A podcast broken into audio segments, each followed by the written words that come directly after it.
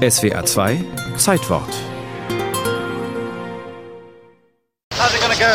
Als Muhammad Ali am Morgen des 28.04.1967 am Musterungszentrum in Houston ankommt, bestürmen ihn die Reporter. Hey Champ, wirst du es wirklich tun? Ali weiß, dass er gerade alles aufs Spiel setzt. Seinen Ruf, seine Karriere, seine Freiheit. Wenn der 25-Jährige heute wie angekündigt den Wehrdienst verweigert, werden Medien und Politik über ihn herfallen. Und doch kann er nicht anders, wie er in einem Interview erklärt. Mein Gewissen verbietet mir, meinen Bruder zu erschießen oder Dunkelhäutige oder arme Menschen, nur weil das mächtige Amerika das so will. Wofür sollte ich sie erschießen? Sie haben mich nie Nigger genannt. Sie haben mich nicht gelyncht. Sie haben meine Mutter nicht vergewaltigt. Und sie haben auch meinen Vater nicht umgebracht. Warum also sollte ich auf sie schießen? Steckt mich meinetwegen ins Gefängnis.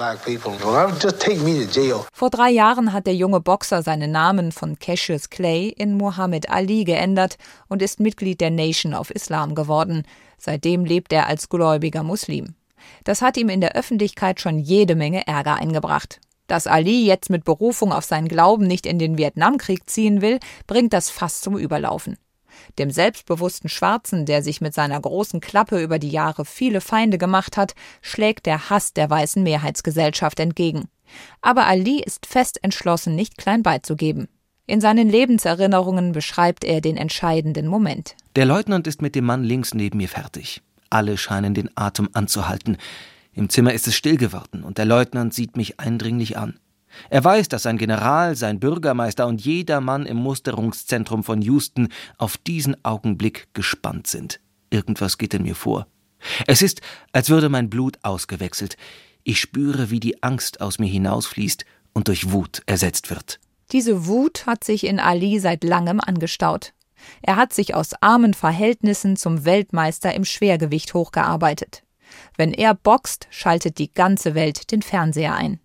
Aber wenn er in seiner Heimat ein Restaurant betritt, wird er nicht bedient, weil er schwarz ist. Ali weigert sich jetzt plötzlich wie gefordert, Patriotismus zu spüren. I will not go 10,000 miles ich werde nicht zehntausende Meilen entfernt dabei helfen, arme Menschen umzubringen, nur damit die weißen Sklavenhalter weiter über die dunkelhäutigen Menschen dieser Welt herrschen können.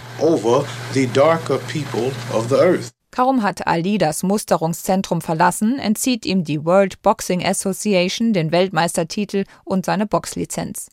Der Staat kassiert seinen Reisepass ein. Ali wird zu einer Strafe von 10.000 Dollar und fünf Jahren Gefängnis verurteilt. Auf Kaution bleibt er zwar auf freiem Fuß, seine gloriose Karriere scheint allerdings beendet. Die nächsten Jahre verdient Ali sein Geld mit TV-Auftritten und Vorträgen an Universitäten. Anfeindungen begegnet er selbstbewusst. Ihr seid meine wahren Gegner, wenn ich Freiheit will. Ihr seid meine Gegner, wenn ich Gerechtigkeit oder Gleichberechtigung will. Ihr wollt, dass ich an eurer Seite in Vietnam kämpfe, aber ihr steht nicht einmal zu Hause auf meiner Seite. Ende der 60er Jahre schlägt das gesellschaftliche Klima um. Längst ist Ali nicht mehr der Einzige, der die Stimme gegen den Vietnamkrieg erhebt. Im Juni 1971 hebt der oberste Gerichtshof das Urteil gegen Ali einstimmig auf. Der 29-Jährige bekommt seine Boxlizenz zurück und darf wieder in den Ring steigen. 1974 holt er sich gegen George Foreman den Weltmeistertitel zurück. Der sogenannte Rumble in the Jungle gilt vielen Experten als einer der größten Boxkämpfe aller Zeiten. Ali wird allerdings später sagen, der größte Sieg seiner Karriere sei das Urteil gewesen, das erklärte, seine Wehrdienstverweigerung sei rechtmäßig gewesen.